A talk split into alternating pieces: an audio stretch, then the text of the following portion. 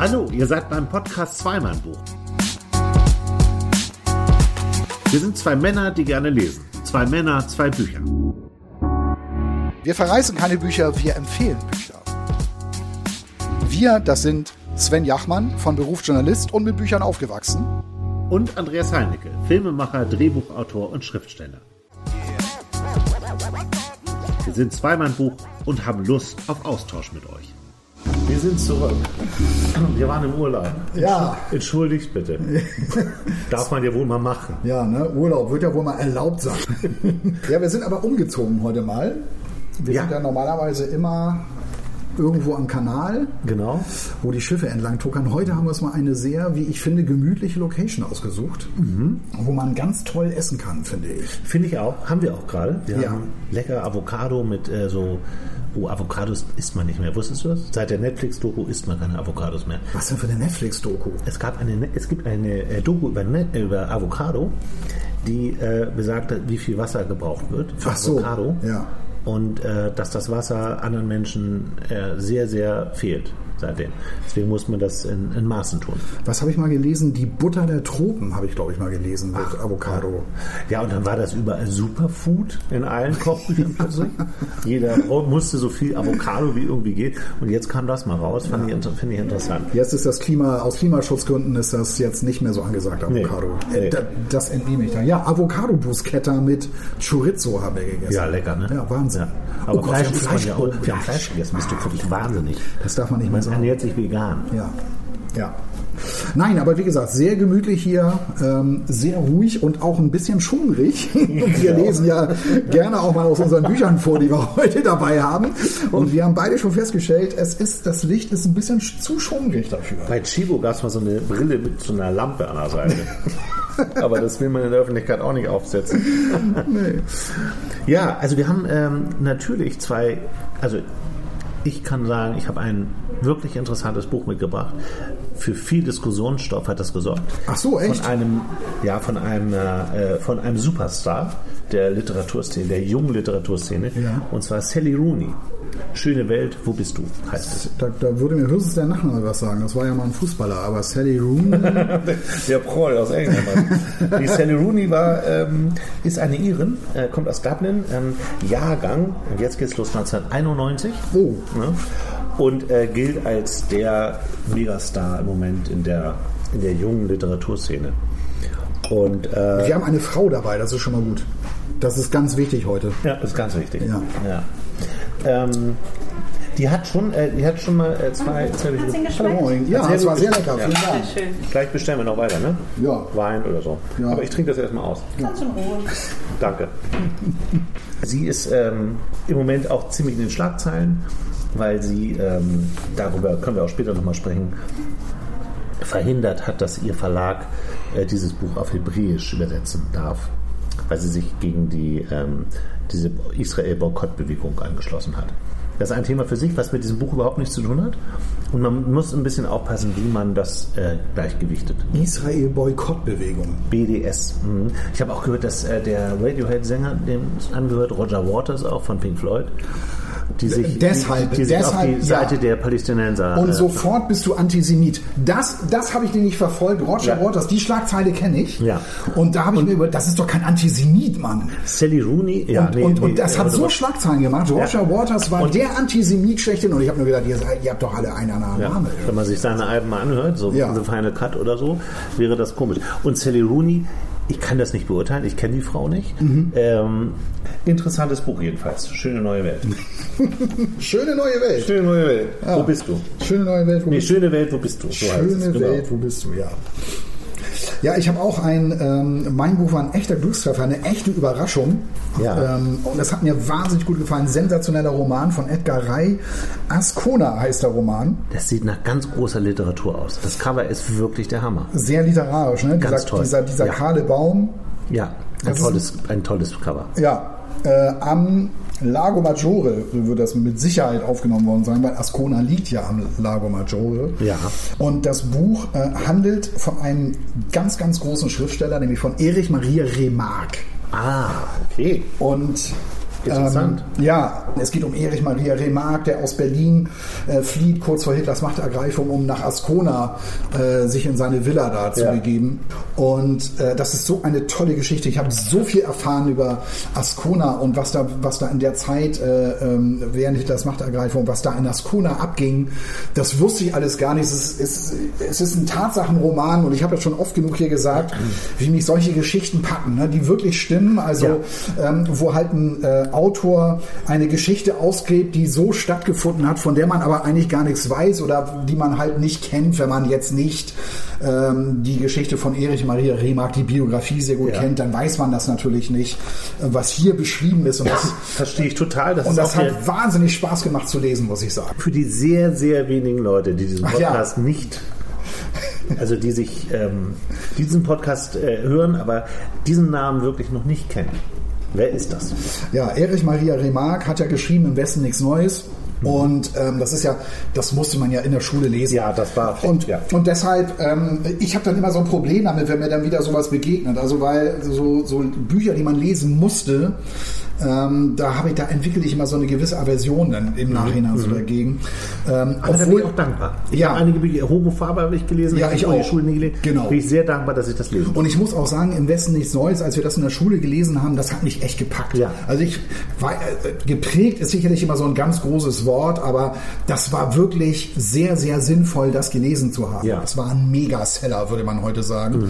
Also das hat, der hat innerhalb von anderthalb Jahren, also der hat schon 50.000 Exemplare verkauft, habe ich gelesen, bevor es überhaupt veröffentlicht wurde. Und ähm, anderthalb Jahre später war das dreieinhalb Millionen Mal verkauft. Und das war ein gemachter Mann natürlich. Ja, ja. Und deshalb konnte er sich eine Villa auch in Ascona leisten, um, um da halt äh, ins Exil zu gehen. Auch sehr eleganter Typ. Äh, Ulstein hat ihm äh, ein Fiat Lancia Cabrio oder ein Lancia Cabrio gekauft. Ja. Mit dem ist er tatsächlich von Berlin in einer eiskalten Januarnacht nach Ascona geflohen, von jetzt auf gleich. Mhm. Eine ganz abenteuerliche Geschichte und so geht das, so geht das Buch auch los und das packt dich total. Ja, Ja. Ja. Tolles also eine Fluchtgeschichte eigentlich. Ja, aber erzähl mal weiter. Bleiben wir mal dabei. Ja, okay. Weil ich finde es jetzt auch, das finde ich wirklich interessant. Ich weiß über den nix. Ne? Im Westen nichts Neues hat, hat man gelesen, ja, äh, kenne ich auch. Könnte ich dir jetzt aber auch nicht mehr genau nacherzählen, was da passiert ist. Ähm, deswegen, ich bin ja. blank. Also Erich, also das Buch geht, geht so los. Also Erich Maria Remarque übrigens wahnsinnig erfolgreich bei Frauen. Also das war ein absoluter Frauentyp. Aufgrund seiner eleganten Erscheinung, aufgrund seines Erfolges natürlich auch, aber auch aufgrund, das war einfach ein Typ mit Ausstrahlung. Ja. Ähm, und der, also das Buch geht so los, dass er also mit seiner Geliebten äh, in, in einer Berliner Wohnung ist und es ist eine eiskalte Januarnacht. Sie guckt aus dem Fenster und sieht draußen die SA rumlaufen und die Stimmung ist ganz, ganz mies. Und sie sagt zu ihm, äh, er liegt im Bett, äh, sie steht am Fenster und sie sagt zu ihm, äh, Erich, du musst fliehen und zwar jetzt sofort, am besten noch heute Nacht. Hat er jüdische Vorfahren? Ist er. Ist Nee, gar er nicht, gar nicht. Er hat halt im Westen nichts Neues geschrieben und war damit äh, fast schon Staatsfeind Nummer eins. Ah ja, okay. Kann man ganz kurz nochmal sagen, worum es in, äh, im Westen nichts Neues Ja, es ist ja ein Antikriegsbuch, geht ja, Ja. um die, die Front äh, in Frankreich, um den Krieg äh, in, in Frankreich äh, und das und das wirklich das massenhafte Sterben dort und Erich Maria Remarque hat das ganz ungeschönt, das liest sich fast schon wie ein Horrorroman. Mhm. Wenn man das Buch gelesen hat, dann weiß man, an die Front gehe ich auf gar keinen Fall. Und das ist natürlich Oh, das etwas- war damals kontraproduktiv. ja, natürlich. Ja. Ähm, und, und seine, seine Freundin sagt also ihm, Erich, du musst fliehen und zwar am besten jetzt sofort und, und am besten jetzt noch in dieser Nacht. Und das macht er auch. Er packt seine Sachen, äh, er schleppt seine Koffer zu seinem Cabrio und fährt also in der Nacht noch, ist eine eiskalte Allein. Januarnacht, alleine. Er sagt noch zu ihr, komm doch mit, aber sie wollte nicht. Äh, sie ist äh, Jüdin, weil er sagte noch so, die wieso komm bleibt. doch, Sie ist komm doch mit, du bist doch die Jüdin hier so ungefähr. Ja, Das ist, ja. ist so, so, der, so der Dialog. Äh, Sie wollte aber nicht, weil sie auch genau weiß, das will er eigentlich gar nicht, weil Erich Ma- Maria Remarque ist jetzt keiner, ist kein Mann für Bindungen. Äh, Sie konnte sich aber auch retten. Sie ist dann nach London äh, äh, geflohen. Das ist natürlich im Nachhinein auch nicht so die gute Idee wegen der ganzen Bombardierung und so weiter. Ähm, aber sie äh, konnte, konnte also auch fliehen. Ähm, und er ist tatsächlich dann in dieser Nacht hat sein Auto gepackt und ist mit seinem Cabrio, mit seinem Lancia, die über 1000 Kilometer direkt nach Ascona in seine Villa, ge, äh, in seine Villa gefahren. Die Villa Casa Monte Tabor, so heißt die. Und Tabor erinnert mich so an Tavor. Tavor ist so ein, ist so ein, äh, sind so Beruhigungs, ist so ein starkes Beruhigungsmittel. ich weiß jetzt nicht, ob man jetzt hier dieses Telling Names, ob man das hier anwenden kann, aber äh, hat mich, fand ich irgendwie, da war für mich so eine, so eine Wendung da. Und mich hat das, mich hat das gepackt, weil äh, aus, aus zwei Gründen. Also ich meine, du bist gleich so mittendrin in dieser Geschichte. Ne? Ja. Also er flieht nach Ascona irgendwie. Und, und für mich war das auch gleich so eine Vorstellung irgendwie, weil ich bin auch oft das ist natürlich damit jetzt gar nicht vergleichbar, weil ich rede jetzt hier von Urlaubsfahrten, aber ich bin auch Ja. ganz oft mit, mit Freunden oder halt nur mit dem besten Kumpel mal nachts losgefahren und habe auch so eine ähnliche Strecke gefahren, konnte mich da gleich so ganz gut reinversetzen. Äh, und ich dachte dann so, okay, der kommt in Ascona an, dort trifft er auf einen, äh, auf einen Schriftstellerfreund, den es halt auch wirklich gibt. Und zwar heißt der ähm, Emil Ludwig. Emil Ludwig ähm, hat viele Biografien geschrieben, sehr produktiver Schriftsteller. Und auf den trifft er da, der wohnte auch in Ascona. Und dann dachte ich so, ja, okay, und es ist halt in Ascona und ist da halt im Exil. Und jetzt geht es wahrscheinlich darum, ähm, ähm, wie lange geht das jetzt gut oder so. Ne? Und mir hätte schon gereicht, so er ist halt alleine da und er nimmt auch einen Roman mit, den will er dann noch überarbeiten, der Erich Maria Remark. Ähm, drei Kameraden ist, ist, ist, ist, so heißt der Roman, der hieß da, hatte aber noch einen anderen Arbeitstitel und trifft dort eben halt auf Emil Ludwig. Und dann gibt es auch so eine schöne Szene irgendwann. Ähm, äh, die beiden haben sich schon immer gerne getroffen, immer schon viel diskutiert und was ja so ein, so ein sensibler Punkt ist, ist ja, wenn Schriftsteller untereinander miteinander reden, na, was macht dein neuer Roman Ja, und wie weit bist du? Und dieser Emil Ludwig ist so ein ganz produktiver Typ, so ein ganz disziplinierter, produktiver Typ. Und dann kommen sie wieder zusammen und dann so, na, wie, wie, wie ist es denn gelaufen? Und Emil Ludwig dann so zu ihm, ja, ich habe ähm, ich habe heute 18 Seiten geschrieben. Äh, produktive Seiten, mein Lieber. So, ne? Und weil er genau weiß, äh, bei Erich und Maria Remark ist das so, da ist so dieses Schreiben, ja, das ist schon sein Ding, aber das fließt nicht so aus ihm heraus. Das Schreiben ist bei ihm so ein Kampf. sich. Ja, es ist ein Kampf. Ja, ja. So, und ähm, äh, das, ist, das ist dann so ganz, das ist dann so ganz, ganz schön geschrieben. Genau, er schreibt auch an einer Stelle, ähm, das ist hier ein geborgtes Paradies. Äh, da in Ascona. Ne? Und ähm, ne, hier, hier steht auch drin, anderswo rannten die Menschen um ihr Leben, Ascona hingegen schwamm im Duft der Glycinien und Mimosen. Also, das ist Ja, halt blumig. Ne, ja, genau, genau. Und das, das hat ihn auch so ein bisschen, das hat ihn auch so ein bisschen belastet. Äh, Das, so, so stellt ähm, äh, Edgar Ray das halt da, dass Erich Maria Remark ist so einer, der halt darüber nachdenkt. Ne? Anderen Menschen geht es schlechter und, und ich bin jetzt hier in meiner Villa und ähm, kann hier über, auf den See schauen und werde in Ruhe gelassen und alles ist cool. So.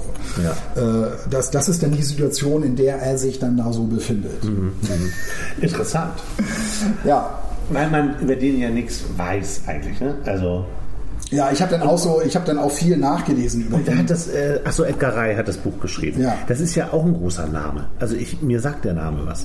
Ja, Edgar Ray hat schon sehr, sehr viel geschrieben, hat auch unter Pseudonymen geschrieben, äh, lebt in Berlin, hat drei Kinder, habe ich, hab ich äh, mal so nachrecherchiert, ist 54 Jahre alt, ähm, arbeitet auch als Übersetzer. Ich Ja. habe dann auch noch äh, irgendwo anders noch gelesen, er ist äh, als äh, Hat der mal einen Preis gewonnen oder so? Kann, ja, vielleicht. Weiß ich jetzt nicht Nee, hundertprozentig ich auch sicher. Okay. Ist von der Schule geflogen, hat eine Zeit in Amerika äh, gelebt Mhm. und ähm, ja, ist halt, ist halt ein Schriftsteller, der schon einiges auch geschrieben hat. Mhm. Ne, also ähm, äh, und jetzt eben hier, schreibt jetzt hier über eben über Erich Maria Remarque so einen richtigen, ja, so einen, so einen historisch belegten Roman. Also Mhm. du kannst dich darauf verlassen, alles das, was hier so drin steht, stimmt.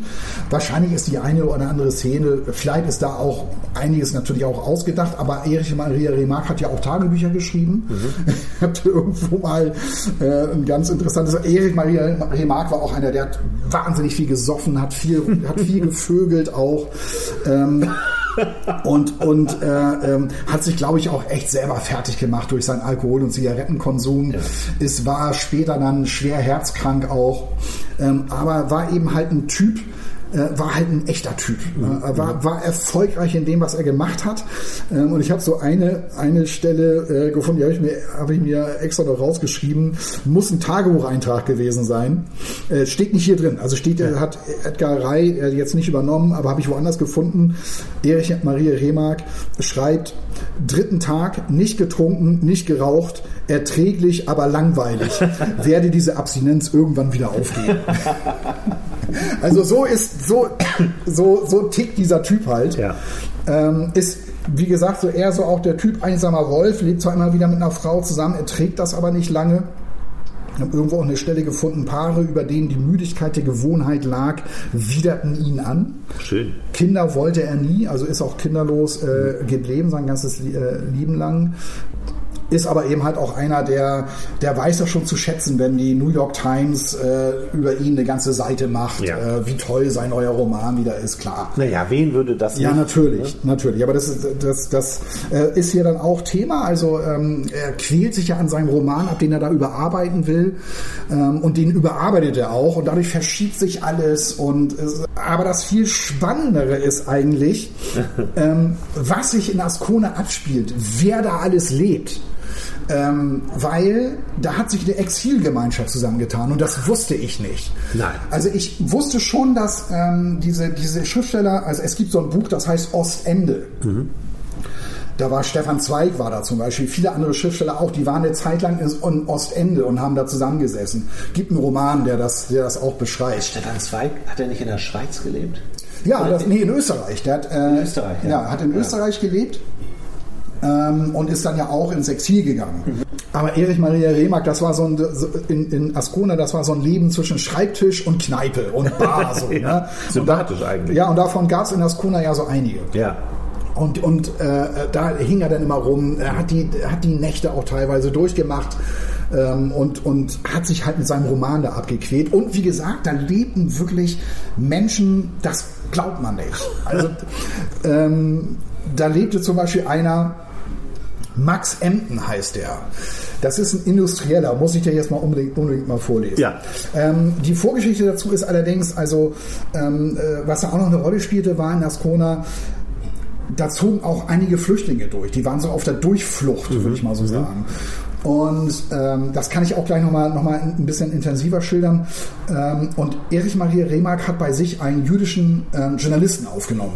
Wie er an den gekommen ist, ist auch noch eine auch noch eine relativ abgefahrene Geschichte. Und mit dem ist er jetzt gerade so im Gespräch. Ähm, also der, der wohnt bei ihm in der Villa, die, Ja. der, der, der äh, Flüchtling Mendelssohn heißt der, heißt der ähm, Journalist. Und sie sprechen jetzt über diesen Max Emden.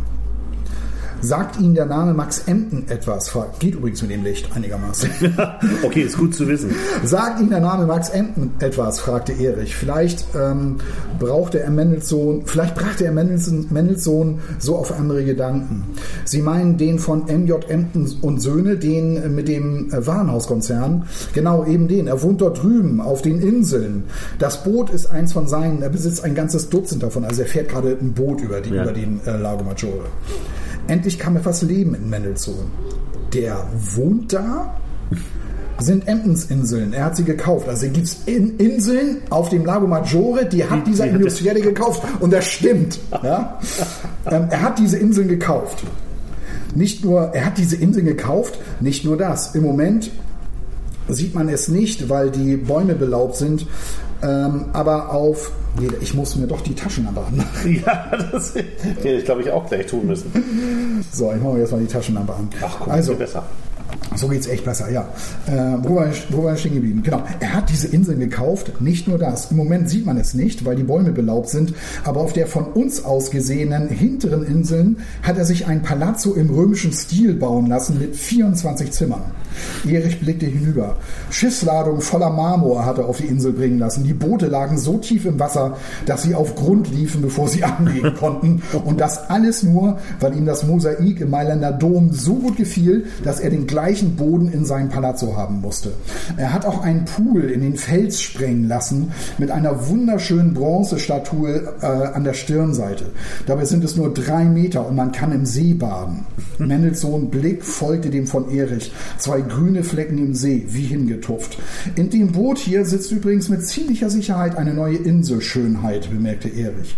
Mendelssohn legte den Kopf schief. Sehen Sie, fuhr Erich fort, der gute Enten leidet unter Depressionen und als wirksamstes Mittel dagegen haben sich nach eigener Aussage möglichst junge, möglichst leicht bekleidete Frauen erwiesen, die über sein Anwesen streifen. Er kann sehr spendabel sein. Folglich gibt es einen steten Fluss junger Damen, die von Blumenkleidern umweht, die Dorfstraße hinabfedern, kleine Köfferchen schwenkend am Pier ihr Gesicht in die Sonne halten und darauf warten, dass Ottokar, Empens Hofnarr, mit einem der Boote über das Wasser geschossen kommt und sie auf die Insel bringt. Vorausgesetzt, er hält sie für geeignet, die Leiden seines Chefs zu lindern. Mendelssohn blickte forschend in Erichs Gesicht. Das haben sie sich gerade ausgedacht. Und das, fand ich, das fand ich so witzig, weil das habe ich mich natürlich aufgefragt und das stimmt. Das hat sich da echt abgespielt. Also da gibt es ja jetzt viele Fragen. ähm, erstens, äh, woher weiß der Edgar Ray das alles? Wie hat der sowas recherchiert? Wie hat der solche Dialoge recherchiert? Das, äh, darauf wirst du wahrscheinlich gar keine Antwort haben. Aber was ich total spannend finde, ne, an dem, was du da liest und was du da ähm, erzählst, das das ist ja ähm, eine, eine, Gesellschaft, eine Gesellschaft, ne? wie man ja, ja damals sagte, ja. ne? von, von reichen Menschen, von, von Reichtum, von, von Überfluss eigentlich sogar. Ja. Und da, wo er herkommt, nämlich aus Deutschland, da tobte der Krieg und da war entsetzliche Armut. Und dass es so eine quasi so eine Insel oder so ein Ort gibt, 1000 Kilometer von Berlin entfernt, ja. ist ja nicht so weit eigentlich. Ja. Und da ist so ein Leben möglich, mitten im Krieg ja offensichtlich. Ja. Das finde ich faszinierend. Ja, das ist genau das. Ja. Das ist genau das, wo ich auch gedacht habe, das ist ja unfassbar. Ja, das ist unfassbar. Ja, ähm, und ja, wie, woher weiß Edgar Ray das? Also ähm, über Ascona ist relativ viel bekannt aus der Zeit. Also es gibt auch Bücher über Ascona, die genau das auch beschreiben, mhm. die das auch bestätigen, was ich hier so gefunden habe. Ich habe tatsächlich noch ein anderes Buch über Ascona gefunden, ähm, das, das genau das auch beschreibt. Ähm, Außerdem hat äh, Erich Maria Remark Tagebücher ge, äh, geführt ähm, und da wird Edgar Rey bestimmt auch sehr, sehr vieles gefunden haben. Ja. Ähm, und äh, ja, und so kommt eins zum anderen. Also ich glaube, wenn du da wirklich richtig intensiv recherchiert und ich glaube, er muss auch sehr intensiv an dem Buch gearbeitet haben, weil der Roman davor, das ist drei Jahre her. Ja. Ähm, also ich glaube, wie Edgar jetzt zu dem Stoff gekommen ist, weiß ich nicht. Nee, da habe ich jetzt auch nichts klar. gefunden. Aber ne? wenn der da so viele Bücher drüber gelesen hat und so, ja. hat er sich ja wirklich mit dieser Zeit und, und äh, Ascona beschäftigt. Ja, und der Rest ist natürlich klar, also so ein Dialog, klar, dafür bist du halt Schriftsteller. Ne? Ja. Ja, klar, klar. Ich war da mal, ähm, also Ascona, weiß ich nicht mehr genau, ob es Ascona war, aber, aber Lago Maggiore war ich mal. Und da stehen noch sehr viele dieser, dieser prächtigen Villen mit den Säulen am Eingang. Genau. So. Das ist eine wahnsinnig tolle äh, Atmosphäre da. Das ist, ja. ist faszinierend. Ich, ich war auch mal am Lago Maggiore und ich weiß noch, dass wir an Ascona vorbeigefahren sind. Hätte ich jetzt auch gerne gesehen im Nachhinein. Ja. Ne? Das ist das eine, ne? also dieser Enten, der da lebt. Und dann gibt es noch einen, ähm, der heißt äh, Eduard von der Mhm. Und Eduard, Eduard von der Heid, der hat ähm, ein Hotel dort äh, bauen lassen. Und im Hotellift hängt ein echter Picasso. Oh, das ist natürlich, äh, ich bin ja ein großer Fan. Ja. Und das hat wiederum dazu geführt, dass wirklich sämtliche prominente, sämtliche bekannten Größen nur dahin gefahren sind, um sich davon zu überzeugen, hängt wirklich ein Picasso im Lift. von diesem Eduard von der Heid. Wahnsinn. Und äh, Eduard von der Heid ist ein äh, Bankier äh, gewesen. Und eines Tages lädt Eduard von der Heid Erich Maria Remark zu ihm ein, weil er mit ihm was Wichtiges zu besprechen hat. Und das ist auch ähm, so eine, für mich auch so eine Schlüsselszene, um ähm, zu verstehen, wie Erich Maria Remark eigentlich so tickt. Ja. Und es geht darum, dass bei dem Eduard von der Heid äh, stand eines Tages dieser Mendelssohn mitten in der Nacht vor der Tür. Das war also, Ascona war, war, also dass Flüchtlinge durch die Schweiz gezogen sind, das war da an der Tagesordnung. Und warum auch immer, Ascona war irgendwie auch eins dieser Ziele. Und ausgerechnet bei Eduard von der Heid, einem Nazi, stand dieser Mendelssohn vor der Tür. Und Eduard äh, von der Heid hat diesen äh, Mendelssohn äh, hereingeholt. Ich habe ihn hereingeholt natürlich. Ich konnte den armen Kerl ja schlecht im Regen stehen lassen. Man ist doch kein Unmensch. Zum Nazi, über Nazi. Ja. Und wo ist er jetzt? Von der Heid verzog die schmalen Lippen und deutete mit dem Zeigefinger nach unten. Ich mache mal wieder die Taschenlampe an. Ja. ähm, hier im Haus. Hab ihn äh, und deutete mit dem Zeigefinger nach unten. Hier im Haus? fragt Erich Maria Remark. Ja, ich habe ihn im Erdgeschoss einquartiert. Es klang wie eine Entschuldigung. Nach hinten raus. Soweit ist er ganz gut beieinander. Nicht krank oder verlaust oder so. Erich überlegte. Flüchtlinge, die es über die Grenze geschafft hatten und die sich jetzt irgendwie durchzuschlagen versuchten, gab es an jeder Ecke. Warum machte von der Heid so eine große Sache daraus?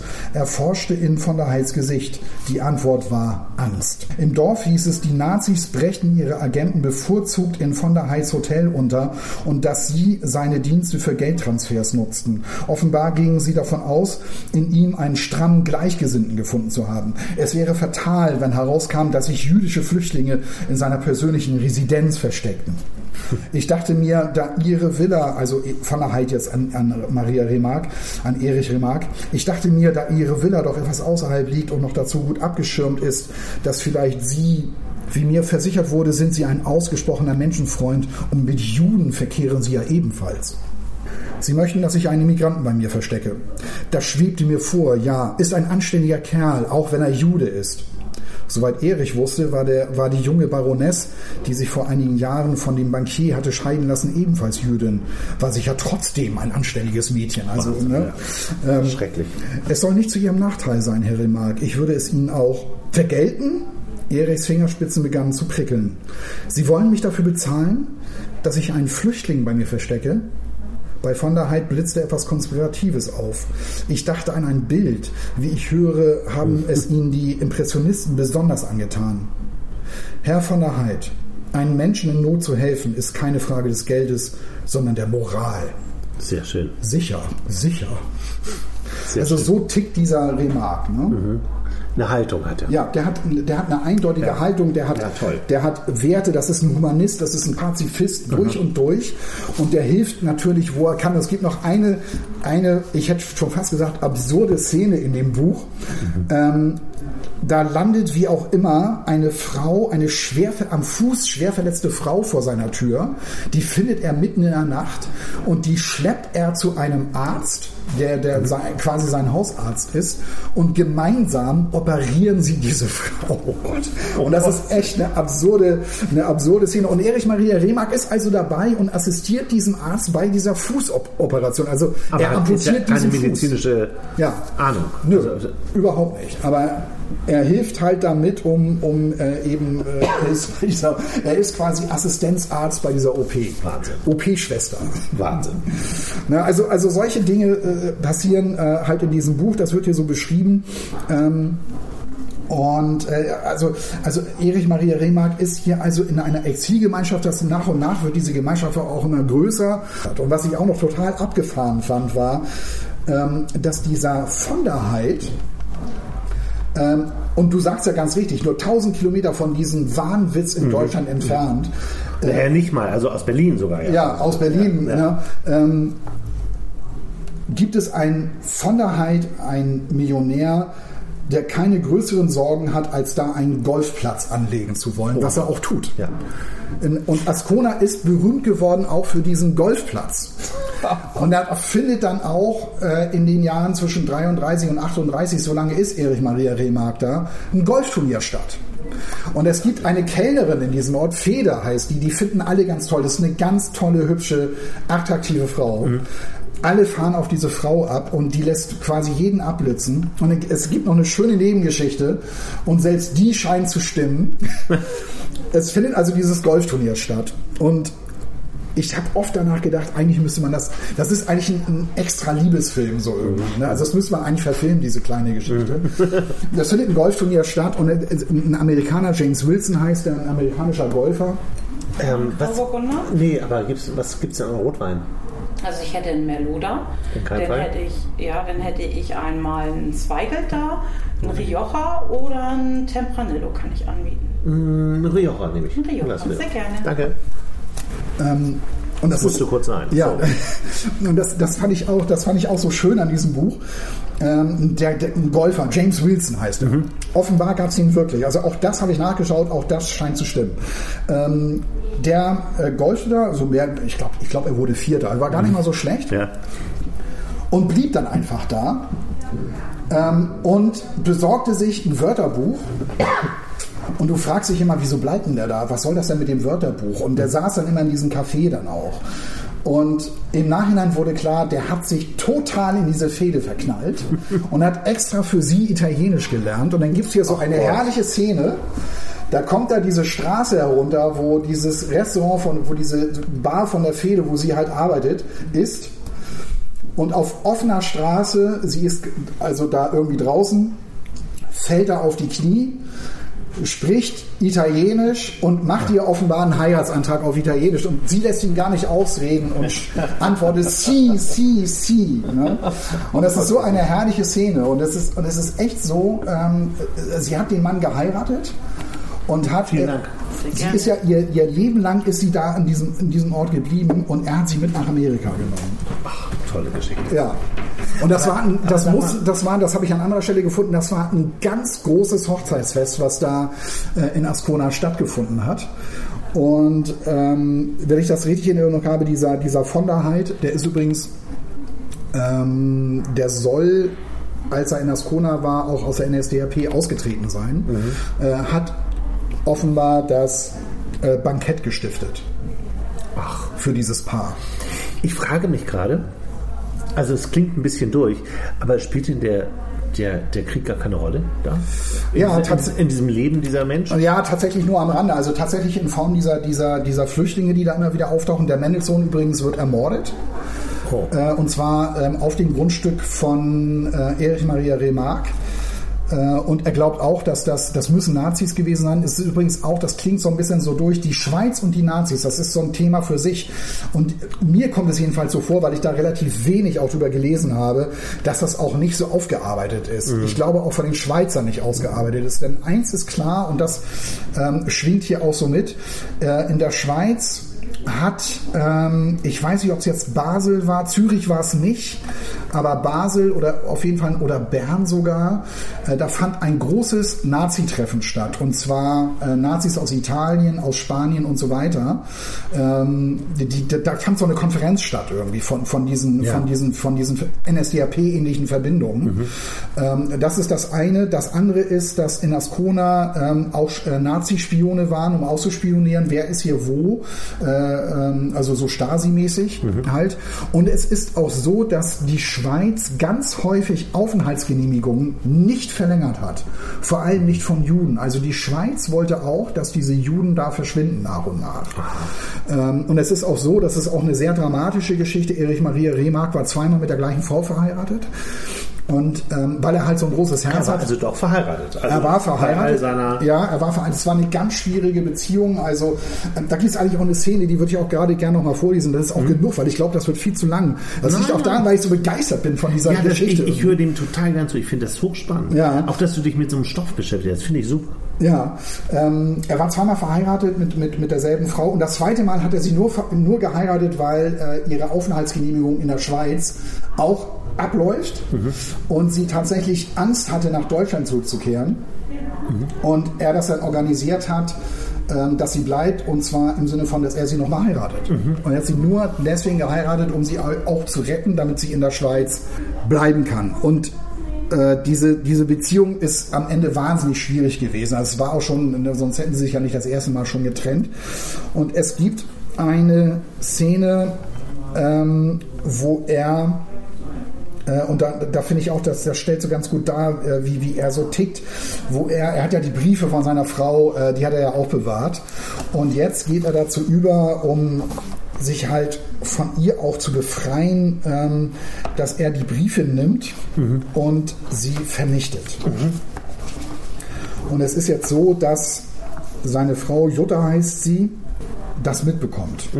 Weil sie hat ja bei ihm, sie hat ja bei ihm gewohnt. Kaum hatte Erich sich die Kiste mit Juttas Briefen vorgenommen, erschien sie im Kaminzimmer. Also er, er schmeißt, er will das ins Kamin, in, den Ja. Kamin schmeißen.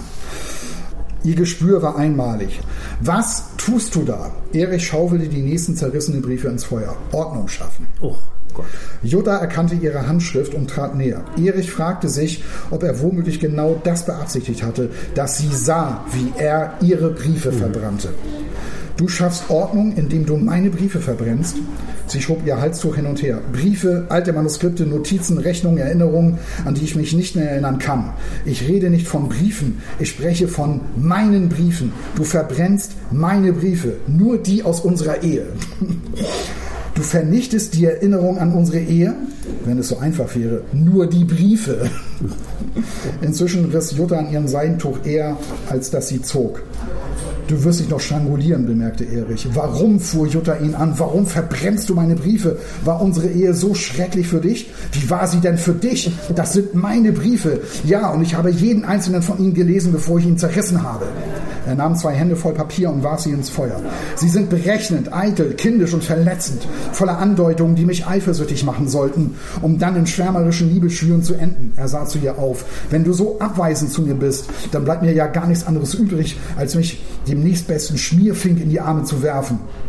Wer mit Schmierfink gemeint war, wussten sie beide. Franz Schulz, Journalist, Juttas Affäre, nachdem sie die mit Axel Eckebrecht beendet hatte, soweit Erich wusste. Er wusste sicher nicht alles und das war vermutlich auch besser so. Dieses ewige Wissen müssen war der Menschheit schon immer mehr Fluch als Segen gewesen. Ich hasse dich, Erich, wirklich und wahrhaftig. Ich hasse dich. Also ich lese das deshalb vor, weil ähm, das eine wirklich dramatische Szene ist, also auch für mich so eine, so eine Schlüsselszene und auch, weil sie, weil sie wirklich gut zeigt, wie dieser Erich Maria Remark wieder so drauf ist. Also auf der einen Seite so, er will mit diesem abschließen, er will diese Jutta am liebsten auch gar nicht mehr sehen, er will damit gar nichts mehr zu tun haben. Und auf der anderen Seite heiratet er sie, damit sie halt mit ihm zusammen, damit sie gerettet wird, ne, damit sie in der Schweiz bleiben kann. Also das ist so sein, sein Charakter, den ich, den ich echt sehr konsequent finde. Ja. Vielschichtig, ne? Ja, absolut. Finde ich. Ja. Also eine Wahnsinnsgeschichte und das Beste, das habe ich jetzt noch gar nicht, gar nicht verraten und das wusste ich auch nicht. Das ist sicherlich ein bisschen peinlich, wenn man das nicht weiß, weil wahrscheinlich ist das Allgemeinwissen.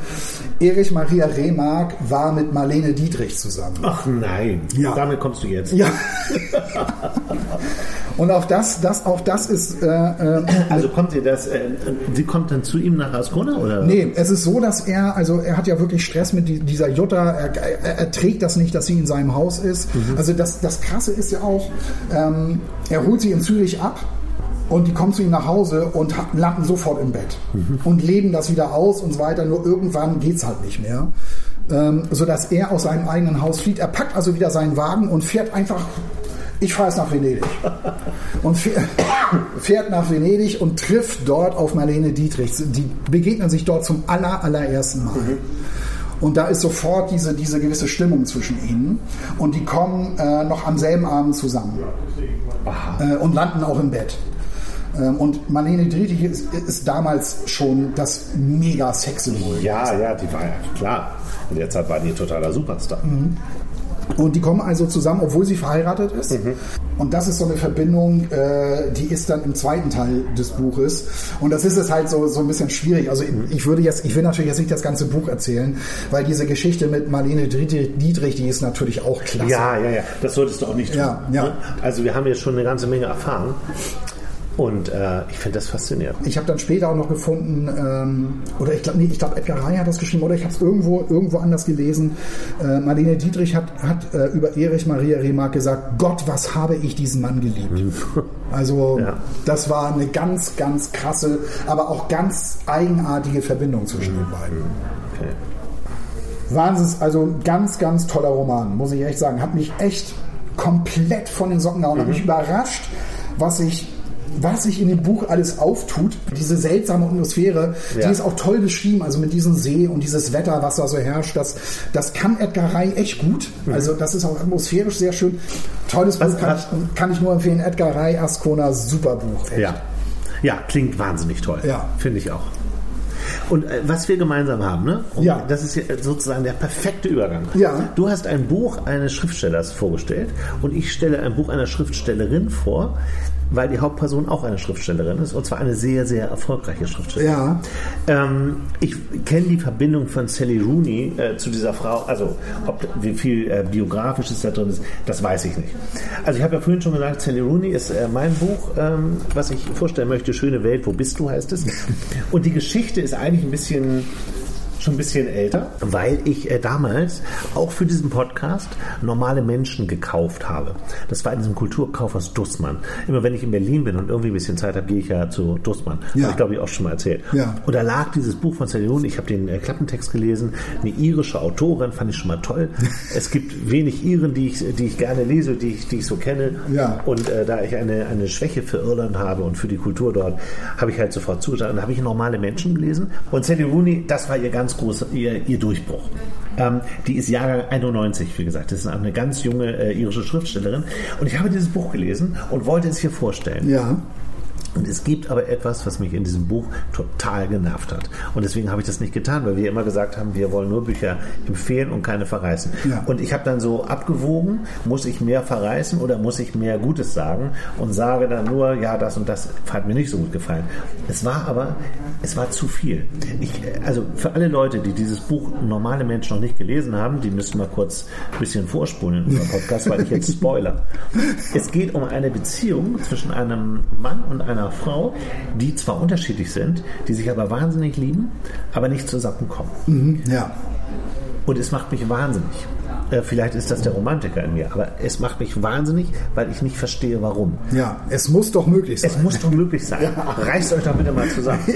Und das, das war so ein Gedanke, der hat mich die ganze Zeit in diesem Buch verfolgt. Und deswegen habe ich das nicht vorstellen können, weil es mich total genervt hat. Aber der Sch- Schreibstil und die, die äh, Dialoge von ihr waren wirklich sehr, sehr gut. Und das hat sie jetzt auch in diesem neuen Buch geschafft. Sally Rooney, Schöne Welt, wo bist du, heißt es. Und es geht wieder um Beziehung. Es geht wieder, es ist wieder ein Großstadtroman. Es, Ja. Er spielt in Dublin, wobei das auch überall spielen könnte. Äh, Dublin selbst mit all seinen äh, Eigenarten, mit der ganzen Faszination spielt eigentlich keine große Rolle. Genauso wenig wie eigentlich der Plot.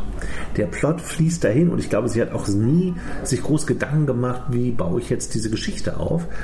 Ähm, es, es gibt ein langes Interview mit ihr, wo sie genau das erzählt, aber das finde ich nicht glaubwürdig, weil diese Leute, die sie beschreibt, also es sind im, im Wesentlichen sind es vier Personen.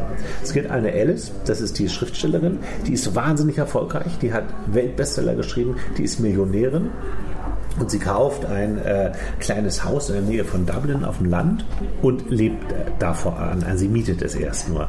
Es kommt im Verlauf der Geschichte raus, sie war in einer Psychiatrie vorher, Ja. sie hatte schwere psychische Störungen, lebt dort allein, hat auch eine unglückliche Beziehung hinter sich und lernt einen äh, Menschen kennen, der heißt Felix. Felix ist eigentlich das Gegenteil von ihr. Sie ist so ein bisschen eine Feministin, glaube ich. Äh, es steht nie groß drin, was für Bücher sie schreibt und dass sie eben so sehr erfolgreich sind. Aber sie macht halt auch Lesungen und da geht es auch viel um Feminismus. Und sie wird als, als Star gefeiert, also diese, diese Alice in dem Ja. Buch. Ja. Und äh, sie kann sich halt eigentlich alles leisten und sie geht halt in so eine Bar, in so einen, in so einen Irish Pub. Irish Pubs spielen eine, viel zu geringe Rolle darin. finde. Aber sie trifft diesen Felix und Felix ist eigentlich so das Gegenteil von ihr. Sie verliebt sich schlagartig in den. Äh, der hat noch nie ein Buch gelesen, der arbeitet irgendwo als Lagerarbeiter und ist so ein bisschen einfach gestrickt. Und sie am ersten Abend holt sie ihn mit in sein Haus. Es, es, es passiert nichts groß zwischen denen, aber sie fragt ihn ein paar Tage später, ob er Lust hätte, mit ihr nach Italien, nach Rom zu kommen. Sie wäre da auf Lesereise. Und sie nimmt ihn dann mit, diesen Felix. Ja. Und äh, sie versucht schon irgendwie ihm näher zu kommen, aber er hat eigentlich kein großes Interesse an ihr. Ihm ist das auch alles, diese ganze Literaturwelt ist ihm auch so ein bisschen suspekt eigentlich. Ja, es ist so ein bisschen, wie nennt man das heute, Fish out of water Geschichte so. ne? Ja, ja, genau, Ja. genau, ja, ja, genau. Und er ähm, und sie gesteht ihm dann auch sehr bald ihre Liebe und er sagt dann nur ja, ich weiß das, so. Ne? Ja, also er, toll. er reagiert da nicht so richtig. Ja, drauf. super. Und ich hatte das ganze Gefühl, äh, die ganze Zeit Gefühl, oh Gott, jetzt Wenn dir das als Teenager passiert, kann ich das dein Leben lang schädigen. So eine Ansage, ja toll, weiß ich. ich, ich muss jetzt mal, also es gibt eine, also ich komme gleich zu den anderen beiden mindestens genauso wichtigen Protagonisten des Buchs, aber ich will einmal beschreiben, was der Felix so für ein Typ ist und was da passiert ist. Ich muss dazu nur auch, glaube ich, einmal meine, meine äh, Taschenlampe hier anmachen. Wo, wo geht das denn? Ich glaube, du musst vom unteren Rand nach, nach oben. Das macht sonst immer meine Tochter. Warte mal, du musst echt bei mir sehen. Also ist das nicht so, dass man das. Oder äh, hast du welches iPhone ist denn das? iPhone 12 oder was? Nein, 14. Wo ist diese Taschenlampe? Vielleicht, ist, ist, vielleicht muss man von der Seite irgendwie, sonst musst du meine nehmen. Sonst nimm meine. Ja, das geht. Warum fuhrst du meine Taschenlampe? Das kann doch alles nicht wahr sein. Ja, das ist, das ist halt so. Man muss ja, äh, wenn man, wenn man alle Jubeljahre ein neues Handy rausbringt, muss man ja auch mal was anderes Ja, machen. genau. Und dann, Genau. bei dir ist das halt so, dass die, Taschenlampe da ist die Taschenlampe dann einfach woanders. So. Ja, oh, vielen Dank. Also, äh, und zwar ist folgende Situation. Äh, die haben natürlich getrennte Zimmer in diesem Hotel. Ja. Und äh, bei Alice ist die, der Wasserhahn kaputt. Und ähm, Also sind schon in Rom jetzt. die sind schon in Rom. Ja. Sie hat auch Lesungen, er geht da auch gar nicht hin, weil ihn das überhaupt nicht interessiert, was sie da macht. Ja. Obwohl er sie ihn eingeladen hat, natürlich. Er Das ist findet es eine Frechheit, das geht gar nicht. Er findet es auch, er findet es auch kann er nicht ganz, bringen. ganz komisch. Ja. Ähm, die haben sich übrigens über Tinder kennengelernt. Das ist vielleicht auch noch ein Detail.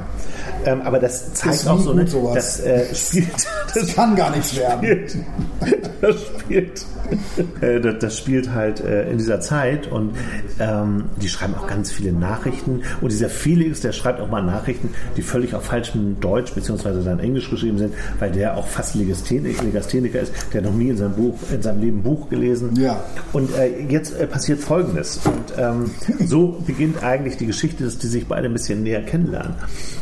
Am gleichen Sonntagmorgen in Rom gelang es Alice nicht, die Dusche im Bad auszuschalten. Sie trocknete sich ab und zog einen Bademantel an. Dann bat sie Felix, einen Blick darauf zu werfen. Er kam herein, drehte den Duschkopf zur Wand und untersuchte die Einheit, drückte erfolglos den Schalter an und aus, während sie hinter ihm stand und ihr das Haar auf die Schultern tropfte. Er entfernte die Plastikverkleidung der Dusche und spähte auf die Beschriftung darin. Mit der linken Hand zog er sein Telefon aus der Tasche und hielt es hinter sich, damit Alice es nahm. Sobald sie es hatte, las er Marke und Modellnummer vor und bat sie es zu googeln, während er wieder auf den Schalter drückte und dabei den Mechanismus beobachtete. Sie tippte auf das Browser-Symbol seines Handys und es öffnete sich eine bekannte Porno-Website. Die Zeit die Seite zeigte eine Liste mit Ergebnissen für den Sucheintrag Anal hart. Das oberste Vorschaubild zeigte eine Frau, die auf einem Stuhl kniete, hinter ihr ein Mann, der sie am Hals gepackt hielt. Darunter ein anderes Vorschaubild mit einer weinenden Frau. Ihr Lippenstift war verschmiert und die Wimperntusche lief ihr in übertrieben breiten Streifen über die Wangen. Ohne das Display zu berühren oder in irgendeiner Weise mit der Seite zu inter interagieren, reichte Alice ihm das Telefon und sagte, du möchtest das hier vermutlich erst einmal schließen. Er nahm, er nahm das Handy, warf einen Blick darauf und sofort wurde sein Hals und Gesicht knallrot. Die Plastikverkleidung, Wenigstens das. die Plastikverkleidung der Duscheinheit fiel wieder nach vorne und er musste sich mit der anderen Hand abstützen und die Balance wiederfinden. Oh, sagte er, sorry, Gott ist das peinlich, tut mir leid. Sie nickte, schob die Hände in die Bademanteltasche, nahm sie wieder raus und ging in ihr Zimmer. Das ist eigentlich das erste Mal, dass zwischen den äh, Sex eine Rolle spielt. Man muss generell sagen, das ist ein Buch, äh, es sind, äh, also die, die Figuren, die da drin spielen, sind alle irgendwie neurotisch, sie sind so ein bisschen selbstbesessen, ähm, orientierungslos, die suchen so ihren Platz im Leben. Ja. In dem letzten Buch Normale Menschen waren die alle so am Start des, des Lebens. Und hier haben sie alle so ihre ersten Erfahrungen gemacht. Das sind so Leute um die 30, die total in dieser jungen Welt äh, gefangen sind, aber eigentlich nicht so richtig wissen, wohin. Alle haben irgendwelche Enttäuschungen schon erlebt und alle gucken, äh, wie sie jetzt klarkommen und wie sie eine, eine Liebe finden. Und diese Alice ist natürlich so ein bisschen Sonderstatus, weil die so reich ist und so, so wahnsinnig erfolgreich ist. Und die anderen beiden Personen, die da in diesem Buch auch eine Rolle Ja, spielen, und um ja. diese vier Personen geht es, Ja. die heißen Eileen. Und Eileen ist ähm, so die äh, beste Freundin von Alice. eigentlich. Okay, ja. Die sind zusammen äh, zur Schule gegangen und sind in Kontakt geblieben, schreiben sich ganz viele Mails. Und diese Mails sind im Grunde wie Bücher. Aber sie ist nicht so hübsch wie Alice wahrscheinlich. Doch, sie sind auch, sie ist auch wahnsinnig hübsch. Ja, das ist aber komplett unrealistisch, Sehr, sehr weil die beste Freundin ist immer hässlich. Ja, Eileen findet sich auch nicht so hübsch wie Alice. ähm, aber äh, also es kommt schon raus, dass sie attraktiv ist. Okay. Und sie lernt, ähm, also eigentlich aus, aus, aus Kindertagen, aus Jugendtagen kennt sie einen Jungen aus der Nachbarschaft, mit dem sie schon immer viel Zeit verbracht hatte, der heißt Simon. Und Simon äh, ist halt natürlich auch, Alice kennt den natürlich auch, weil das waren so Kindheitsfreunde. Äh, äh, und sie ich kann gar nicht sagen, ob sie sich in Simon verliebt, aber es gibt eine Geschichte zwischen denen. Es fängt damit an, dass der Simon, der ist Politiker, der ist ja. irgendwo in so einer Partei, äh, es ist egal welche, und er ist halt sehr viel beruflicher unterwegs. Und er liegt irgendwann in einem Hotelzimmer und sie ruft ihn an und äh, fängt, fängt, dann an zu fragen, was hast du denn gerade an? So. Sie? Ja, sie. Und äh, es endet dann in. Das ist doch voll unrealistisch. Geht auch immer anders. Nein, nein, nein. Nicht bei der jungen Generation. Da täuscht du dich. Ähm, und äh, es endet natürlich im Telefonsex der beiden, seitenlang beschrieben, ähm, wie überhaupt. Es, wird, es geht sehr, sehr viel um Sex. Endlich. Und, und es beginnt immer damit, dass einer den anderen besucht, nachts überfällt quasi und dass sich dann aus einem Gespräch heraus der Sex entwickelt. Und der wird sehr ausführlich beschrieben. Und was man der Sally Rooney zugutehalten muss, sie macht das richtig gut. Ne? Also es gibt ja wirklich, äh, äh, Sexszenen zu schreiben ist ja wirklich schwierig. Aber es ist mir dann auch äh, auf irgendwie 300, äh, was weiß ich, 336 äh, Seiten einmal zu viel Sex, muss ja, ich sagen, weil, ja. es, äh, weil es sich dann natürlich auch so wiederholt. Mhm.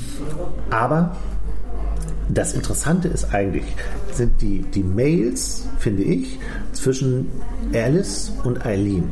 Die schreiben sich wahnsinnig lange Mails und die haben und damit hat Sally Rooney so eine andere Ebene nochmal erreicht zu normale Menschen. Da ging es nur, also auch viel um Sex und viel so um, um die Findungsphase und so. Aber es war, hatte eine gewisse Oberflächlichkeit. Es war sehr schlichte Unterhaltung. Ja.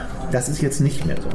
Eben durch diese Mails. Diese ganzen Szenen zwischen denen sind einfach geschrieben, ähm, leicht verständlich, spannend zu lesen, so wie ich dir das gerade vorgelesen hatte.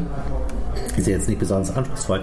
Die Mails zwischen denen aber haben eine gewisse Tiefe, die ich von Sally Rooney so noch nicht kannte mhm. und die ich richtig toll finde. Ja. Also die diskutieren halt äh, indem einer dem anderen eine Mail schickt über das Leben. Sie reden äh, an einer Stelle ganz viel über Politik, über Marxismus und was hätte der mit, das mit der Welt gemacht. Es geht in, einem, äh, in einer anderen Mail um, äh, um das Leben, um Brüche im Leben und so. Das ist wirklich gut geschrieben. Das sind, das sind richtig philosophische Sätze, tolle Gedanken drin.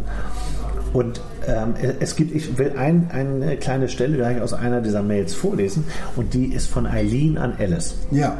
Die haben sich halt auch lange nicht gesehen, weil Alice ja in der psychiatrischen Anstalt war. Und äh, Eileen arbeitet äh, bei so einer äh, Literaturzeitschrift und schreibt so ein paar Artikel. Die ist eigentlich sehr arm, die hat nicht viel Geld.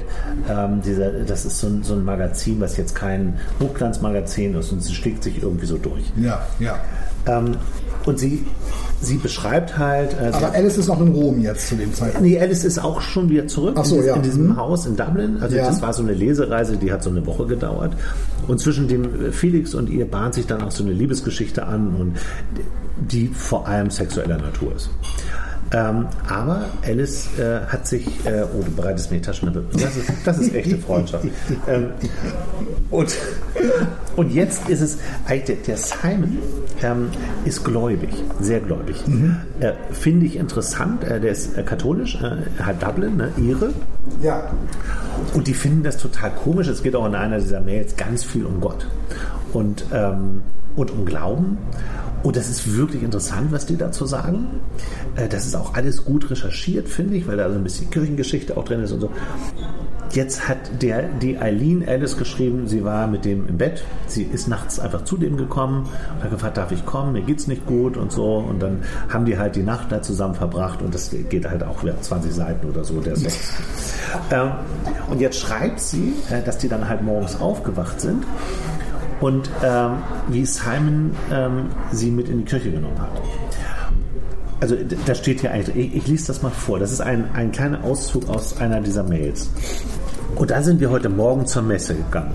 Die Kirche in seiner Straße hat einen sehr glamourösen Eingang und den ungemein katholischen Namen Mariä Empfängniskirche, Zuflucht der Sünder. Er hat mich übrigens nicht darum gebeten, mitzukommen. Ich wollte es so, obwohl ich mir nicht sicher bin, warum. Möglicherweise fühlte ich mich so wohl in seiner Gegenwart, dass ich nicht mal für eine Stunde körperlich von ihm getrennt sein konnte. Aber es ist auch möglich, und ich weiß nicht genau, wie ich das formulieren soll, dass ich ihn nicht mehr ohne mich gehen lassen wollte, weil ich eifersüchtig war. Jetzt, da ich es formuliert habe, weiß ich nicht einmal mehr genau, was ich damit meine. Ist es denkbar, dass ich es ihm übel nehme, dass er das Konzept Gott lieber mag als mich? Das wäre schlicht absurd. Aber was dann? Hatte ich Angst davor, er würde, nachdem wir wieder intim geworden sind, wenn auch nur für ein kurzes Zwischenspiel, Zwischenspiel zur Messe gehen, um sich von mir zu reinigen? Oder vielleicht habe ich irgendwie nicht daran geglaubt, dass er es durchziehen würde. Und wenn ich ihm vorschlug, mitzukommen, würde er mit der Wahrheit rausrücken und zugeben, dass er es mit der Religion dann doch nicht so ernst gemeint hatte. Und so gingen wir zusammen in die Kirche. Und es passierte natürlich nichts. Drinnen war alles weiß und blau, bemalte Statuen und dunkel getäfelte Beichtstühle mit üppigen Samtvorhängen. Die meisten anderen Teilnehmer waren kleine ältere Frauen in pastellfarbenen Jäckchen. Als der Gottesdienst anfing, wurde Simon nicht mit einem Schlag ganz tiefsinnig und spirituell. Und er rief auch nicht nach Gott, dem Vater und seiner Erhabenheit, sondern oder sonst was. Er war einfach nur er selbst. Die meiste Zeit saß er da und hörte zu und tat nichts. Am Anfang als alle ständig Erbarme dich, Herr, unser Gott und sowas wiederholten, wollte ein Teil von mir, dass er anfing zu lachen und mir sagte, ist ja alles nur ein Scherz. Irgendwie hatte ich Angst davor, wie er sich benehmen würde, dass er Sachen sagen würde wie, denn ich habe von dir gesündigt, ganz verständlich in seiner normalen Stimme, so wie ich es sagen würde, es regnet, wenn ich tatsächlich glaube, dass es regnet und mir nichts an diesem Glauben lächerlich vorkommt. Ich sah ihn ganz oft an. Ich vermute, seine Ernsthaftigkeit beunruhigte mich und erwiderte ganz einfach freundlich meinen Blick, als wollte er sagen, ja, das ist die Messe. Was hast du erwartet? Dann folgte eine Lesung über eine Frau, die Jesus Öl auf die Füße goss und ihm dann die Füße, ich glaube, mit ihrem Haar trocknete. Vielleicht habe ich es auch falsch verstanden. Simon saß da und hörte sich diese offensichtlich bizarre und verrückte Geschichte an und sah aus wie immer, völlig ruhig und normal. Ich weiß, ich sage ständig, dass er ganz normal war, aber es war genau das, was mir so rätselhaft erschien. Diese scheinbare Abwesenheit von jeglicher Veränderung in seiner Persönlichkeit, dieser Umstand, dass er weiterhin ganz offensichtlich derselbe Mann war wie immer. Also äh, die, dieser, dieser Glaube spielt ähm, eine, eine der vielen Rollen, aber es ist so, dass der Simon sie ernsthaft liebt nach einiger Zeit und Aline ihn auch. Ja. Und das erinnert mich dann schon wieder sehr an normale Menschen, weil sie, es gibt dann einen langen Dialog ähm, im hinteren Teil des Buchs. Und damit äh, verrate ich nichts und mache auch nichts kaputt, wo sie ihm erklärt, warum sie eigentlich nicht mit ihm zusammen sein möchte.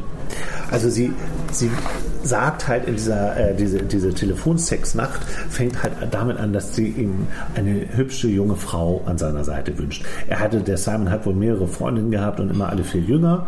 Und er hat, ist, hat auch noch eine Freundin, während er mit der Eileen zusammen ist. Das sagt er auch. Und er versteht auch gar nicht, weil sie ihn dann so auf den Pott setzt und sagt, ja, du bist doch Katholik, das geht doch nicht. Das versteht er gar nicht. Das verbindet er, also das hat mit, mit Moral oder Bibel oder so überhaupt nichts zu tun. Ja. Der, der ist einfach so und findet ja. das auch nicht verwerflich. Und es gibt dann einen, einen, einen langen Dialog, den ich nicht lesen kann, weil er einfach viel zu lang ist und sich auch so aufbaut. Und das würde ich jetzt zerstören, wenn ich das lesen würde. Aber sie sagt halt, äh, ich möchte dich mein Leben lang als Freund behalten. Und wenn wir ein Paar werden, dann werden wir uns wahrscheinlich irgendwann trennen und ich habe dich verloren und das kann ich nicht ertragen. Es gibt also bei Sally Rooney aus meiner Sicht das erste Mal eine Erklärung dafür, warum irgendwie eine Beziehung nicht funktioniert. Ja, ja. Und das gefällt mir total gut. Das wirft natürlich große Probleme auf, äh, die, die dann im letzten Teil äh, des Buchs behandelt werden. Ich glaube aber, das hören ziemlich viele Männer von irgendwelchen Frauen. Ja, aus uns kann nichts werden, weil ich finde dich so toll, ich würde dich ja irgendwann verlieren, lass uns lieber Freunde bleiben. Ja.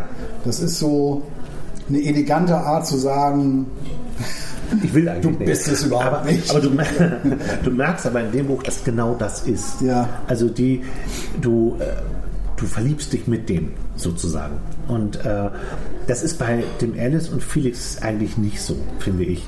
Weil ich frage mich immer, wie, die Alice muss ja schon ein bisschen, bisschen gestört sein eigentlich, dass sie sich in diesen Typen verliebt, weil der wirklich so ganz anders und so einfach ist. Ja. Er entpuppt sich später als ein echt ganz cooler Typ, aber das dauert lange.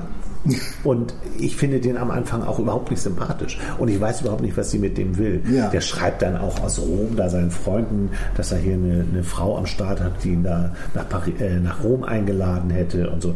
Und er geht dann noch einmal, geht er dann mit zu so einer Lesung und sieht dann halt, wie sie diese ganzen Autogramme gibt und so und guckt sich das so völlig unbeteiligt an, weil er sich eigentlich nicht besonders für sie interessiert. Er fängt sich dafür an zu interessieren, als sie davon redet, dass sie ganz, ganz viel Geld hat. Ach so, ach ja. Ja, das ist ein Thema. und, ähm, und dann gibt es halt auch ähm, so Szenen, wo so klar wird, dass es über keine, überhaupt keine Überschneidung so zwischen denen gibt. Aber sie gehen halt immer wieder miteinander ins Bett und Alice liebt den total. Ich meine, wenn er sich da diese komische Pornoseite da aufruft, da wo eben halt ähm, beschrieben ist, also worauf er offenbar steht. Also machen die das dann auch so? Also checkt sie dann irgendwann? Es geht in die Richtung. Ja. Äh, Es ist aber nicht genau das, was ich da oder was da beschrieben worden ist. Aber es geht in die Richtung. Und er sagt auch, dass ihm das zwar peinlich ist, was sie da gesehen hat, aber sie haben auch keinen Weltuntergang. Sagt er. Er spielt es dann auch so ein bisschen, bisschen runter und sagt, ich habe ganz andere Sachen gemacht, die sind viel, viel schlimmer. Die willst du gar nicht wissen. Und natürlich will sie die wissen. Und äh, das hat sehr, und, das, und deswegen ist der auch so, deswegen mag ich den auch nicht. Der hat halt in seiner Schulzeit, hat er einmal so, eine, so ein sehr junges Mädchen geschwängert und er gesagt, ja, passiert schon nichts und so. Und die war vielleicht 16 oder so, Ja. also minderjährig oder, oder 15 sogar. Und diese Geschichten, die er dann so erzählt, die sind auch total abstoßend. Und ihm ist das auch unangenehm. Und ähm, er hat dann aber auch so eine andere Seite, die, die finde ich schon wieder ganz interessant. Er hat einen Bruder, Damien, und Damien versucht ihn ständig zu erreichen und er geht nie ran. Und er einmal äh, hat er gerade Sex mit Alice, da kann er halt nicht rangehen. Und er drückt ihn dann auch immer weg und antwortet nie. Und irgendwann gibt es eine Begegnung zwischen Alice, Damien und, und Felix. Ja. Und dann kommt raus, dass es darum geht, also man weiß immer nicht, was will denn dieser Damien von ihr. Die Mutter ist gestorben und die haben gemeinsam ein Haus geerbt in Irland. Und es geht jetzt darum, was machen wir mit diesem Haus. Ja. Der Damien will das verkaufen, weil er dringend das Geld braucht. Felix braucht eigentlich auch ständig Geld. Äh, Der, der nimmt natürlich auch Drogen und so. Und äh, es geht jetzt darum, dass Felix seine Unterschrift darunter setzt und dieses Haus mitverkauft. Das kann der aber aus emotionalen Gründen nicht. Und deswegen drückt er den immer weg. Und er geht dann halt auch einmal durch diese Wohnung da von, von Alice und, und fragt sie dann so, äh, wie viel Geld hast du denn eigentlich und so. Dann errät er so, boah, die, die ist ja Millionärin. Und man denkt dann so kurz, Jetzt könnte das in so eine Richtung gehen, äh, ach guck mal, hier hätte ich es ja ganz gut, ich könnte aufhören, in diesem Lager zu arbeiten. Er verletzt sich da auch öfter in diesem Lager, kommt irgendwie zurück mit einer kaputten Hand und so, macht aber keine große Sache draus. Ja, ja, ja. Genau. Und dieses gegenseitige Trösten und, und Alice kümmert sich dann um ihn und so ist dann auch, das sind eigentlich so die, die, die ersten Zuneigungsmomente, die mal nichts mit Sex zu tun haben. So, da- das äh, ist ganz angenehm. Und am, äh, am Ende ähm, treffen sie sich alle vier in diesem Haus von der, äh, von der Alice. Und äh, da wird über alles gesprochen. Wie das endet, äh, werde ich jetzt natürlich nicht sagen. Ähm, Aber es klingt auf jeden Fall sehr, sehr, sehr ja, dialogstark halt Sehr, ja. äh, und auch modern, also so richtig so aus dem aus dem Leben dieser Generation halt gegriffen, Ja. mit allem, was dazu gehört. Ja. Also diesen Ja. ne, sehr offenen Sexleben und diesen Mails und Chats und keine Ahnung. Genau, genau. Es geht sehr viel um äh, Tinder spielt dann halt auch eine Rolle und, Ja. und all sowas. Ne? Es ist aber nicht flach. Es ist, äh, ich würde sagen, das ist Unterhaltung, ganz klar. Ähm, dieser unfassbare Erfolg von Sally Rooney ist faszinierend, aber so richtig wissen, warum das so ist, weiß ich eigentlich nicht. Ich habe das wirklich gern gelesen, aber es ist jetzt nicht das beste Buch überhaupt so. Und auch nicht das Buch des Jahres, um das schon mal vorwegzunehmen. Ganz sicher nicht. Aber man, man will natürlich wissen, wie das weitergeht. Und ich wollte verdammt nochmal wissen, ob diese Beziehungen zwischen denen funktionieren oder nicht. Was ich jetzt in keinem Fall sagen werde, ob es das tun wird. Ja, ja, klar. Ja, das ist so, das, das, das ist eben halt so immer, immer so bei diesen, bei diesen Liebesgeschichten, ne? wenn man dann einmal da so drin ist, man will immer wissen, äh, okay, was passiert jetzt mit den beiden. Ähm, das ist ja klar. Ne? Ja, ja. Naja, und jetzt, ähm, und da müssen wir natürlich auch nochmal drüber sprechen, weil es geht kaum anders. Sie, das war in allen äh, Medien, dass Silly Rooney ihrem Verlag ähm, verboten hat, das Buch auf Hebräisch zu übersetzen. Die anderen beiden Bücher, ihre großen Erfolge, gibt es bereits auf Hebräisch. Und sie gehört halt dieser Bewegung an, äh, Das ist, das das ist heißt. also diese Bewegung, das ist so eine richtige Anti-Israel-Bewegung, weil, ähm, weil man der Meinung ist, das, was Israel da mit Palästina macht, mit den Palästinensern, das geht überhaupt nicht. Ich kann, ich kann das mal äh, vorlesen. Ich habe diese Meldung hier, also diese, diese Zeitungsmeldung, ähm, die ich ähm, aus dem Internet ausgedruckt habe. Ähm, laut Sally Rooney's Agentur heißt es, dass es auch dieses Mal eine hebräische Fassung hätte geben sollen. Den Verlag, der ihre ersten beiden Bücher übersetzt hat, lehnte sie aber ab.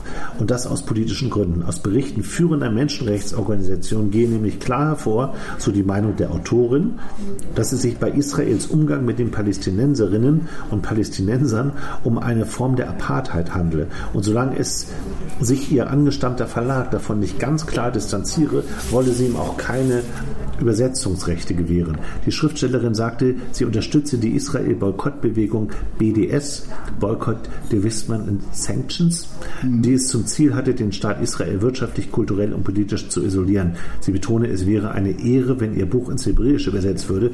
Wenn ich einen Weg finde, diese Rechte in einer Weise zu verkaufen, die den institutionellen Boykottrichtlinien der BDS-Bewegung entspricht, wäre ich sehr glücklich und stolz.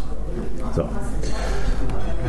Es steht dann noch weiter, ähm, dass es auch, ähm, das stimmt auch, äh, es gibt auch in ihren Büchern immer so, so Hinweise, sie geht auch manchmal auf so, oder ihre Protagonisten gehen manchmal auf so Demonstrationen, nicht in diesem Buch, aber Ja. gegen Israel. Und man hat so, es gab im Hamburger Abendblatt auch einen längeren Artikel darüber, weil die Autorin äh, dieses Buch total gefeiert hat und in den Himmel gehoben hat. Und ein paar Tage später kam halt diese Meldung und dann gab es nochmal so eine extra Kolumne, wo sie so sagte, wie, wie schlimm sie das findet und dass sie sich davon natürlich distanzieren möchte. Aber Ja gut, das ist halt, das ist halt dann eine eben- Bewegung. Das ist halt dann Axel Springer Verlag. Ne? Axel Springer hat sich ja ähm, aber Abendblatt ist ja Funke Medien. inzwischen. Ja, oder Funke Medien, aber Ja. das, ist, das, ist halt, das ist halt nun mal so in diesem Verlag, äh, da ist man ganz klar auf der Seite Israels ohne Wenn und Aber. Also egal, was da passiert. Das heißt halt mal, ja, man kann das ja alles kritisieren, darf man ja auch, weiß ich jetzt nicht. Also nochmal Beispiel Roger Waters, der kritisiert das auch und ist gleich der große Antisemit. Ja. Ähm, und schon bist du in dieser Antisemitismus-Ecke. Ne? Das ist ja heutzutage so.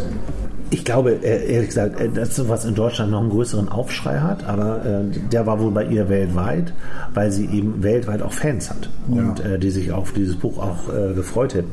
Und sie sagt ja eigentlich auch nur, dass der Verlag sich distanzieren soll ja, von dieser israelfeindlich, äh, von dieser palästinenserfeindlichen äh, Politik. Ja, ja. Das ist ja das, was sie fordert. Ja, ja äh, ich, ich, kann, ich kann das gut nachvollziehen, weil auch gerade was jetzt auch diese Siedlungspolitik angeht, finde ich, also auf jeden Fall äh, muss man das kritisieren können.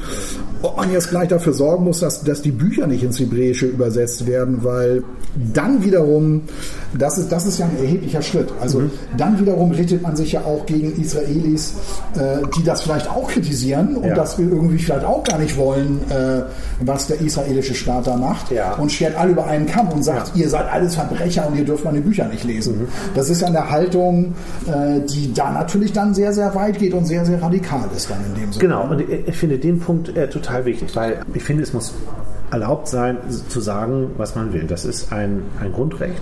Und wenn es ihre Meinung ist, dann kann man sich damit beschäftigen und muss die akzeptieren. Das Ja. sehe ich bei Roger Waters so oder bei dem Tom York von, von Radiohead, der gehört auch dieser Bewegung an, was ich total skurril finde. Ich wusste gar nicht, dass es so eine Bewegung, dass es so eine Bewegung gibt. Doch, doch, da sind viele Künstler, haben sich dieser, dieser Bewegung angeschlossen. Keine Deutschen. Ja. Das fände ich auch Wäre auch so heikel. Ja, ja. finde ich auch ungünstig, ehrlich gesagt. Aber sie ist ja auch Iren. Ja, man muss Ja. es, man, man darf es Aber- kritisieren. Das ist nun mal Genau. das Recht der Aber Demokratie. genau, was du sagst, ähm, so, so dieses Buch da zu verbieten und alle über einen Kamm zu scheren, das finde ich grundsätzlich schwierig. Und das ist, finde ich, und das ist ein Kritikpunkt, den finde ich äh, völlig berechtigt im Ja. Sinne von Celine. Ja, ja.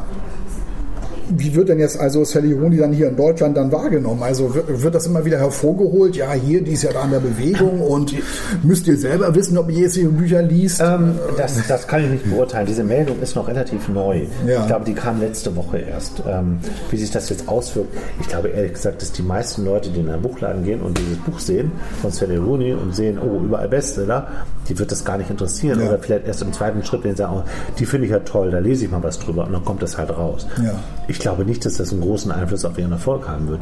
Die ist so erfolgreich, dass sie ähm, äh, rein wirtschaftlich natürlich auch auf Übersetzungen verzichten kann. Klar. Das ist natürlich die andere Seite. ja, ja.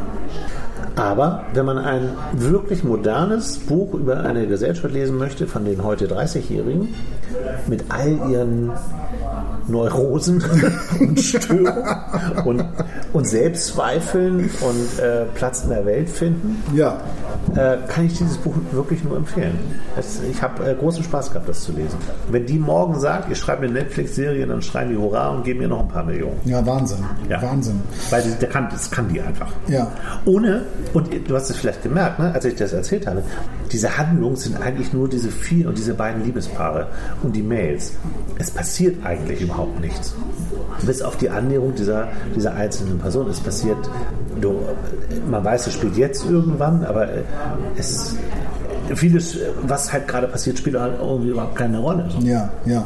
Ich finde es ich find's halt faszinierend, dass äh, Sally Rooney, wie du sagst, dass es ein Megastar in, in der Literatur ist. Finde ich immer interessant, wie, wie sowas kommt. Ne? Also an mir, wie gesagt, ist der Name komplett vorbeigegangen. Ich habe es jetzt auch so ein bisschen wahrgenommen. Ich hab, kann mich jetzt daran erinnern, das kann man schon hier und da mal gesehen zu haben, aber ich wusste nicht, dass sie jetzt so wahnsinnig erfolgreich ist schon. Ne?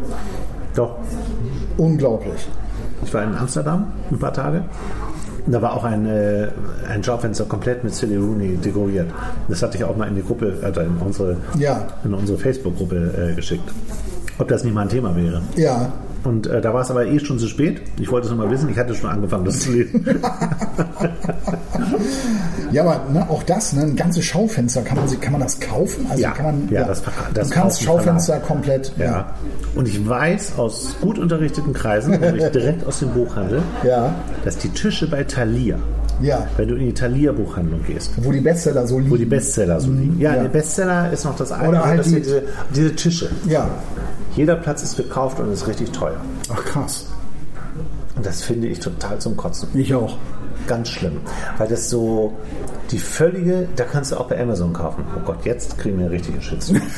Aber eigentlich gehe ich doch in einen Buchladen, weil ich den Buchhändler vielleicht schätze und weil der mir Sachen aussucht, die Ja. mir gefallen können. Ja, und weil du glaubst, die legen das da so selber so aus. Genau, Ne? weil ja. sie nämlich sagen, das sind tolle Bücher. Ja, genau. Und das sind Buchhändler. Und das ist nicht die Marketingabteilung eines Verlags, die das entscheidet, sondern ich bitte darum, dass der Buchhändler das tut. ja, und das ist aber gar nicht so. Oder Journalisten, die sich mit guten Büchern auskennen Ja. oder vielleicht einen ähnlichen Geschmack haben wie ich. Ja, Aber oder, so- oder die Buchhändler beobachten so die Szene, was wird gerade so besprochen? Ach, guck mal, das war jetzt gerade auf dem blauen Sofa. Äh, dann lass uns das mal hier auch mal so hinlegen, weil das kann ja sein, dass Leute Ja, kommen und das genau. Buch suchen. Aber das spielt keine Rolle.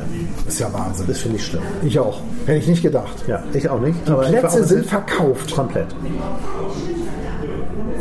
Ja, dann kann, ich auch, dann, dann, dann kann ich mir auch bei Amazon durchstöbern. Jetzt mal ohne Witz. Ja, das meinte ich doch. Und da fühle ich mich sogar noch weniger gelenkt, als, als jetzt an diesen verkauften Plätzen da vorbei zu marschieren. Ja.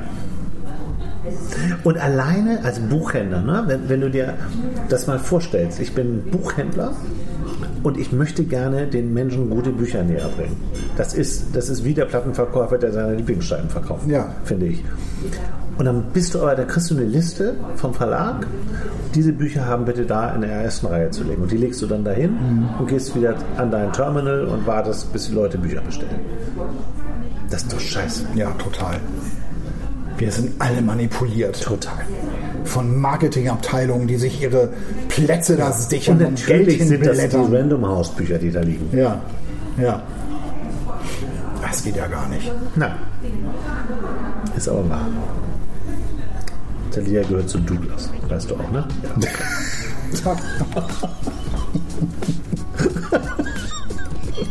Ja, ich glaube, das war's für heute, oder? Ja, das war doch mal wieder sehr. Hat Spaß gemacht. Wir, wir versuchen wieder äh, alle zwei Wochen zu kommen. Schaffen wir auch. Ja, das schaffen wir schon. Ab und zu kriegen wir so Mails von, von, von dir. Äh, ja, sehr gut. So. Ja, ich glaube, wir, ich glaub, wir müssen zahlen. Oha. Geht das zusammen? Äh, ja, wir, wir werfen das zusammen. Ja, wir werfen das. Ich werde den noch nicht einladen. Vor einer Stunde vor dem Podcast wäre das noch möglich gewesen. Jetzt nicht mehr. Ja, Leute. Du musst Trinkgeld geben, ich habe keins. Machen wir gleich. Und äh, bis bald. Äh, Bis in zwei Wochen. Ja, viel Spaß mit euren Büchern. Ja.